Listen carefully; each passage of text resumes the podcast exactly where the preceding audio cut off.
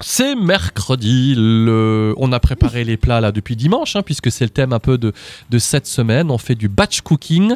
Euh, ce sont des macaronis poêlés au poulet et tomates séchées. Puis tu me disais là, juste avant d'arriver, c'est ce que je mange aujourd'hui à la maison, hein, c'est ça Voilà, c'est ça. Alors, tu les as préparés un, un peu plus tôt. Alors les macaronis sont cuits. D'accord, d'accord. Alors, macaroni, macaroni poêlés au poulet et tomates séchées.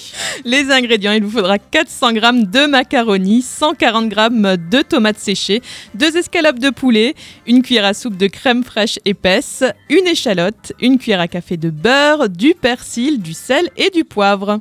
Alors bon, bah tu fais cuire euh, tes macaronis comme c'est indiqué sur le paquet. Tu pelles et tu haches l'échalote, tu coupes les tomates en petits dés et le poulet en cubes et tu cisèles le persil. Tu fais fondre le beurre dans une poêle anti-adhésive et tu y ajoutes l'échalote. Tu fais dorer 2 minutes à feu moyen en remuant. Tu y ajoutes le poulet, tu fais revenir 10 minutes.